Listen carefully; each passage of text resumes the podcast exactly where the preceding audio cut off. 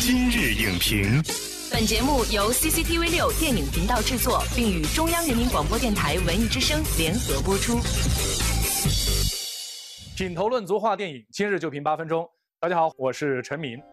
大家现在看到这个面具啊，叫做马夸特面具，是美国一位名叫马夸特的整形医生根据多年经验用数据总结出来的一个完美脸型。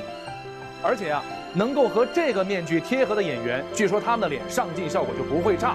但是，能够完全吻合这个面具的演员，在全世界也不超过二十位。都有谁呢？奥黛丽·赫本、玛丽莲·梦露，国内有章子怡、周迅等等。而且现在大家还有一种说法哈，叫做电影脸。电影真的这么挑脸吗？本期今日影评，我们特别邀请到了。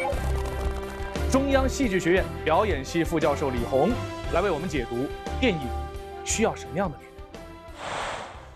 欢迎李红老师做客今日影评。主持人好，电视机前的观众朋友们大家好。我们刚才提到一种非常严格的面部标准，叫做马夸特面具，您能放得进去？我这就不太挤得进去了。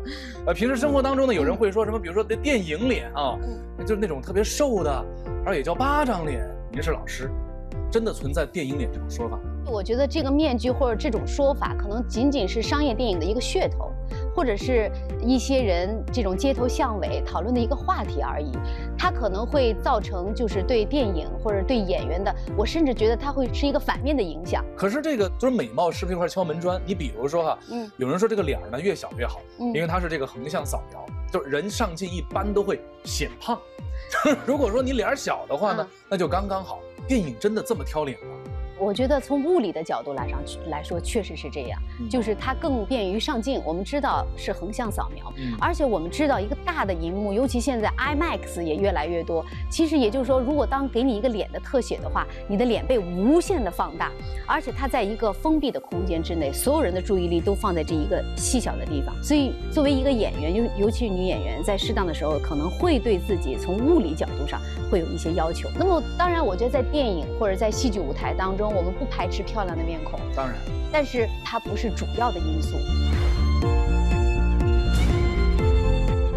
那么电影是通过屏幕，直接是观众对演员的；电视我们通过是小屏幕。那么电视在一定意义上，它借助的手段很多，时间的那种铺陈，大量的台词，所以在这个过程当中，给演员的塑造是留有一些空间，是可以有瑕疵的，可以去弥补表演上的一些问题的。是，但是电影不是，电影的时间非常短，它是浓缩的，它是极致的，每一帧都不能是废。对，也就是说，我这一个镜头，尤其是如果是一个眼睛的镜头，我要能把这个人物此时此刻他内心的感受，以及他和这个对手之间的这种人物关系，所有的这些，通过一个眼神表达出来，所以这需要演员极好的控制力和表现力。其实我们在传情达意的时候，哈，呃，声音说话对。是一方面，但实际上我觉得，比如说面部表情、肢体语言，能够更加直接的表达我们的情感，对，尤其是我们的五官。我觉得其实应该说脸是最显性的，嗯，它是能够最直接的去作为一种语汇去传情达意的。没错，很多演员我们知道特别会用脸去表现角色，你比如说我们经常会提到的章子怡，另外还有一个演员我们都知道的呃周迅。那么他在《厘米的猜想》里边也有非常大量的这种眼睛的特写和脸的特写，比如说在加油站，当他特别无助需要求助，但是又不能直接用语言去表达的时候，完全都是通过他的脸，通过他的眼睛传递出来的。另外还有就是家里所扮演的丘吉尔。尤其是在至暗时刻里边，如果你去关注他的那个宣传画，他是用了演员的一个侧脸，用了侧脸。我觉得在这个过程当中，演员非常好的用了他的嘴去演戏，就是他那个嘴在那种临危受命所带给他的那种紧张，甚至他在含着雪茄的时候所那种力量，他用嘴把这个人物的心理很好的刻画出来了。其实就是好的演员，一定不是说为了怎么样而怎么样，他要很好的利用自己的创作材料。我觉得姜文就利用的特别好。嗯，他利用什么呢？你比如说他的耳朵，他的耳朵，他的大耳朵招风耳特别有代表性。他的漫画经常就会重点去突出他的耳朵。对，尤其他在《有话好好说》里，他和张艺谋在那里面配合的特别好。张艺谋当时用了很多动态的镜头，他就很好的利用这一点，就把一个就是生活在相对底层的这样一个带有一定的痞气的社会气的青年。很生动的表现出来了。所以我觉得这就是一个好的演员，他能够非常好的利用好自己的脸。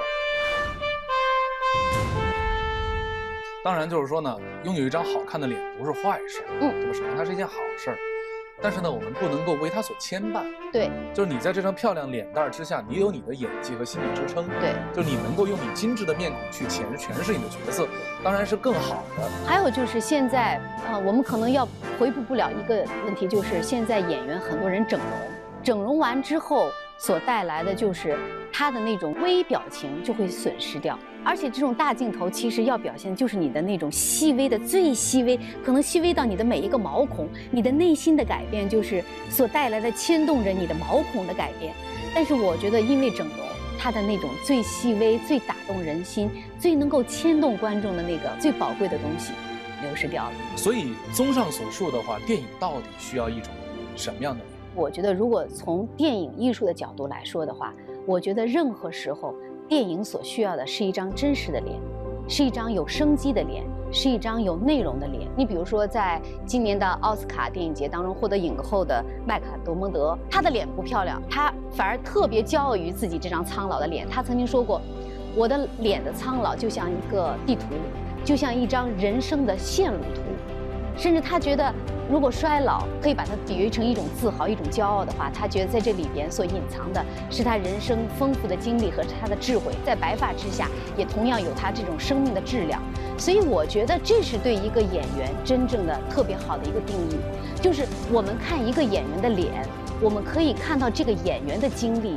看到这个演员的人生，看到演员这个演员所读过的书，同时我们透过这张脸看到的是这个人物，是看到的这个角色。所以我觉得每个人应该作为演员，应该为自己的脸负责任。中国不是有句老话说吗？相由心生。多少人爱你遗留荧幕的风采，多少人爱你一时独立的姿态，你永远的童真。